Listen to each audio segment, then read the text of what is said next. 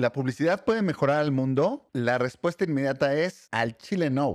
Pero nosotros como marqueteros y publicistas podemos poner nuestro grano de arena para que esta sea una sociedad un poco más justa y equilibrada. En este episodio te doy algunas ideas de cómo puedes colaborar para que hagamos del mundo un lugar mejor.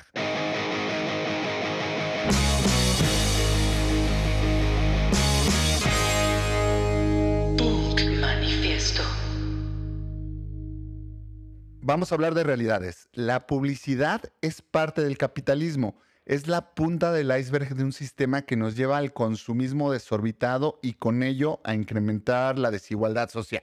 Nosotros como publicistas y marqueteros buscamos que los usuarios consuman el producto o contraten un servicio superando a la competencia y enganchando al cliente en un ciclo de consumo infinito de cosas que no necesariamente son útiles o son saludables. Esa es la realidad. Pertenecemos a una industria que más allá de incitar al consumo, no ayuda al planeta ni a la sociedad directamente. Y esto es bien relevante porque en una situación muy apocalíptica, que dejemos de tener electricidad porque cayó un meteorito o hubo una llamada solar, los profesionistas del marketing y la publicidad seríamos el eslabón más débil, ya que nuestros servicios no son de primera necesidad y requieren la infraestructura del capital para poder existir. Sin embargo, en la pandemia, la publicidad tomó un rol interesante, crear conciencia y fomentar otros servicios como el delivery, que fue lo que sostuvo al sistema por al menos un año. Entonces, nosotros debemos sentirnos culpables o responsables por ser parte de estos engranajes sistémicos. Al Chile no, güey. Lo que sí es que debemos ser conscientes de nuestro rol en el sistema y con base en ello, tratar de colaborar a que nuestros mensajes lleven algo positivo a la sociedad. Y no se trata de jugarle al socialista antisistémico porque eso la neta no funciona, a menos que realmente seas un anarquista y por lo tanto, no estarías trabajando en publicidad, sino buscando cambiar al mundo de formas mucho más radicales.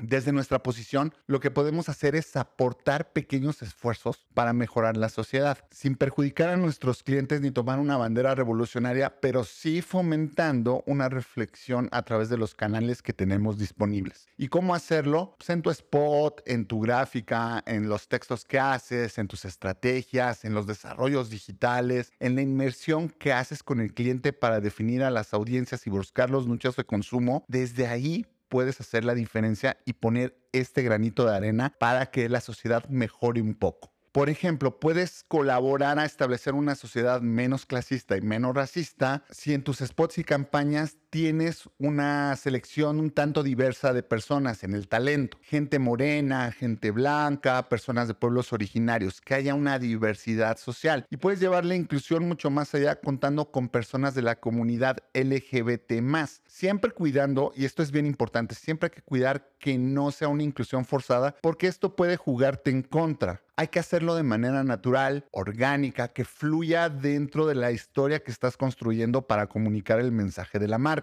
Que puedas lograr esta imagen de la sociedad actual que refleja esta realidad como lo es, o sea, plural. Muchas veces las marcas no participan en esta inclusión por varios motivos y que son bastante diversos. A veces los equipos internos de marketing quisieran participar porque algunos de ellos son miembros de estas comunidades, pero se topan con el área legal que les dice que no pueden pasar de ciertas líneas o con reglas que pusieron los inversores que muchas veces pueden tener ideas mucho más conservadoras o pertenecer a ciertos grupos religiosos que tienen ideas muy rígidas sobre estos temas. Entonces no es tan simple llegar y proponer una campaña campaña de inclusión LGBT con personajes transgénero o poner en esta fiesta donde está el producto solamente a personas de pueblos originarios o morenos o un mix incluso a los consumidores también les choca de pronto. Hace unas semanas, Budweiser, esta cerveza gringa, lanzó una campaña para una de sus marcas emblemas que es Bud Light. Y esta campaña en Estados Unidos tenía a una influencer transgénero como imagen. Y la respuesta de la banda, de los consumidores, güey, fue de un pinche odio brutal. O sea, llevando la homofobia a extremos loquísimos, con videos como, por ejemplo, Kid Rock, este músico, balaseando, güey, latas de cerveza con su AK-47, güey, así gringos, ¿no? Y nunca vamos a tomar esto y qué nos hicieron a nuestra cerveza, bla, bla, bla. El resultado de esta campaña no fue nada positivo. Las ventas se redujeron por un par de días, pero no fue tan significativo. Donde realmente impactó fue su valor en la bolsa de valores, teniendo unas pérdidas increíbles las primeras horas incluso de la campaña. Y después la marca tomó la peor decisión que fue intentar revertir este spot con una nueva campaña de la marca madre de Budweiser, publicando un spot horrible que es un tributo a la masculinidad de aquellos güeyes. Entonces, no hubo para dónde, parece que las ventas ya se están emparejando porque finalmente los consumidores pueden tener esta opinión, pero no todos la comparten y hay gente a la que realmente incluso aparecía en redes sociales diciendo, güey, me da lo mismo que el anuncio una persona LGBT o un pinche vaquero, güey. Yo lo que quiero es tomar Bud Light porque a mí me gusta.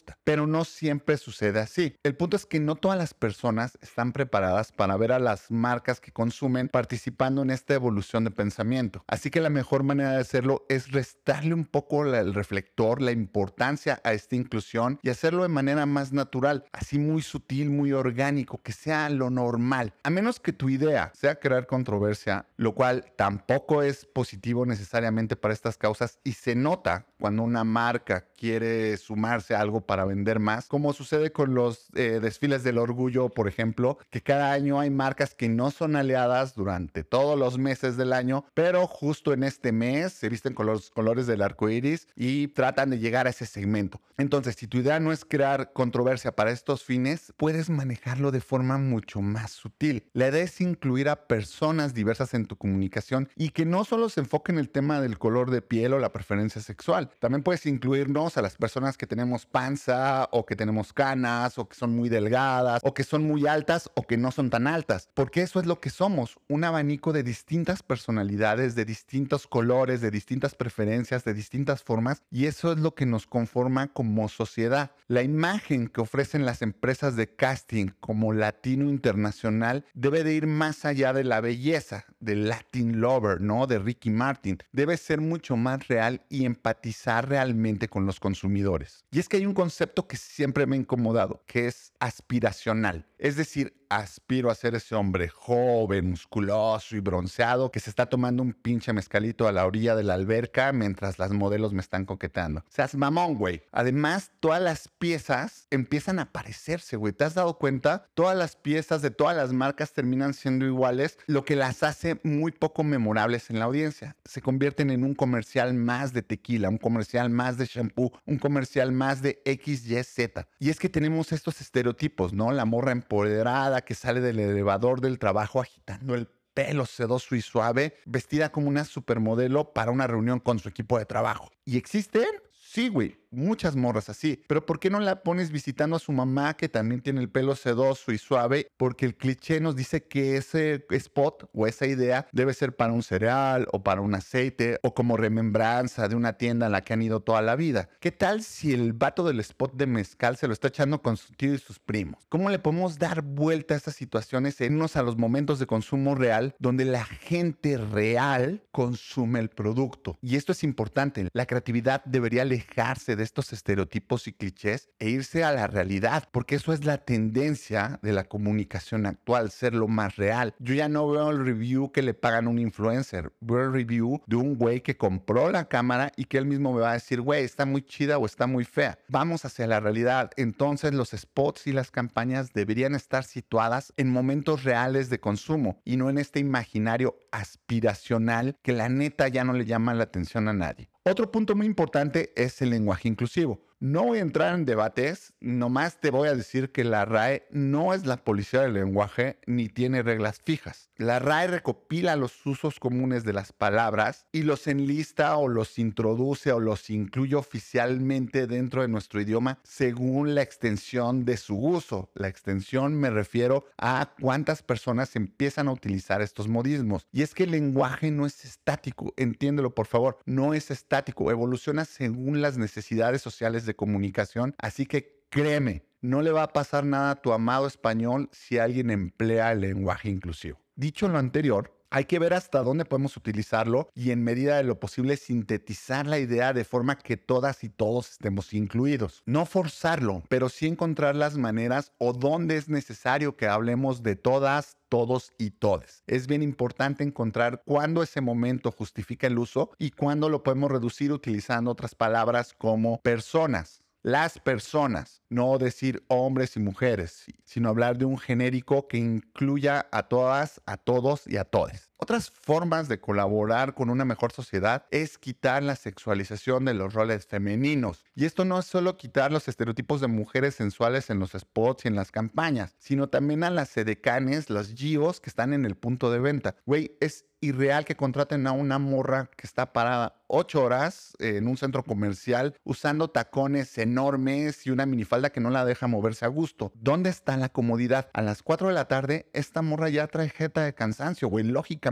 ¿Quieres que tu marca se vea asociada a una persona que está cansada y que está estereotipada? ¿O prefieres que haya personas, si quieres, agradables visualmente en tu concepto, con lo cual es, lo cual es muy debatible porque qué es agradable y qué no? Pero bueno, ¿quieres tener a cierto tipo de personas? Pues ponlas cómodas, güey. Van a estar un ratote ahí y van a estar mucho más contentas y hablar mejor de tu producto si están alegres, güey. Y ni hablar de la sexualización de los menores de edad, cosa que vemos en campañas supuestamente disruptivas como la de Valenciaga, que buscan generar una polémica y que, dándose cuenta o no, terminan tratando de normalizar cosas que no solo no contribuyen a nada a la sociedad, sino reflejan muchos comportamientos tóxicos, graves y delictivos dentro del entorno en el cual a veces están los niños Déjenlos ser niños y si participan en una campaña, que sigan siendo niños. Un tema importante del cual también podríamos hablar es el tema ecológico, que lamentablemente se desvió hacia lo que ya se llama marketing verde. Esto es, mi llanta es ecológica porque se hizo con materiales reciclados y dura más y gastas menos gasolina. Sí, güey, pero es una llanta. Llanta, auto, autos, moj. Entonces es una línea muy delgada, pero puedes fomentar una cultura de sustentabilidad dentro de tu agencia, güey. Separando basura, invitando a que la gente use botellas reciclables o que la banda lleve toppers cuando van a comprar comida en algún restaurante para llevarla a la oficina. Se puede, lo he visto y funciona. Las grandes empresas son las responsables y que no uses un popote definitivamente no va a limpiar el océano, güey. Pero al menos no lo va a contaminar más. Eso me refiero con el granito de arena. Buscar un mundo mejor tampoco es crear una burbuja donde todo es color pastel. Las situaciones que hemos vivido como humanidad y como especie son difíciles. Hemos tenido problemas con los migrantes, problemas religiosos, guerras, trata de blancas. Hay una serie de cosas que hemos vivido y que vivimos todos los días que sí requieren un foco de atención. Si quieres ayudar a que estas causas se visibilicen y con ello nos hagamos conscientes y podamos buscarle una solución, puedes participar en campañas pro bono para museos como el de Memoria y Tolerancia o en asociaciones civiles que representen causas justas. Puedes hacer pósters, puedes hacer videos o textos que difundan el mensaje que están compartiendo estos organismos civiles para concientizar a la gente. Entonces, hay muchas formas de colaborar para que este mundo sea mejor desde nuestro nicho, que es la publicidad. Y por último,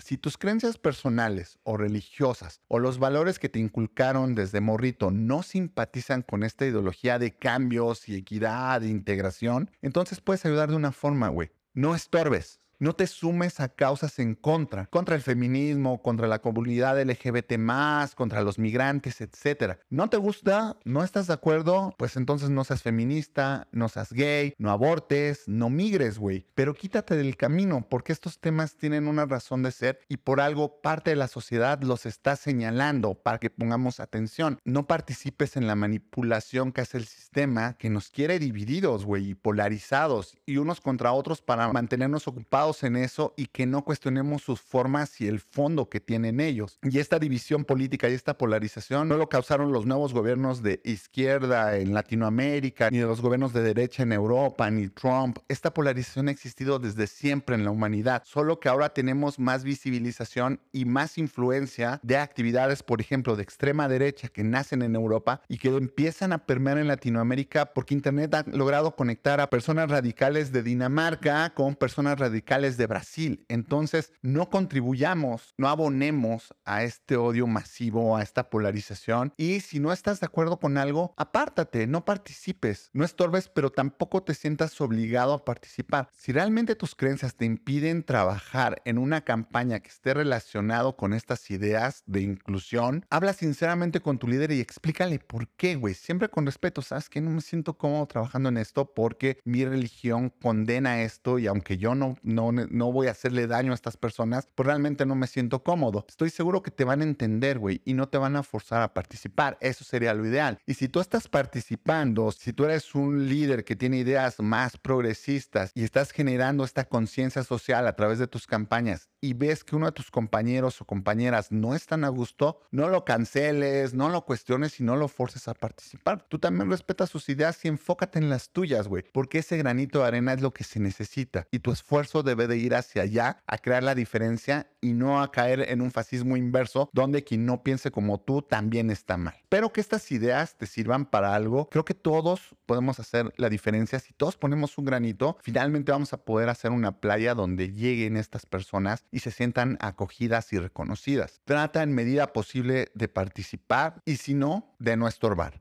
Muchas gracias por escuchar este episodio en tu sistema de streaming preferido o por verlo en YouTube. No te olvides darle like, suscribirte, compartirlo y sígueme en redes sociales. Me encuentras como arroba Dan Fierro, Dan con doble N Fierro. Estoy en LinkedIn, en Instagram, en TikTok y también aquí en YouTube. Ahí podemos seguir la conversación. Cuéntame qué opinas y pues muchas gracias nuevamente por ver y escuchar este episodio. Nos vemos el siguiente martes.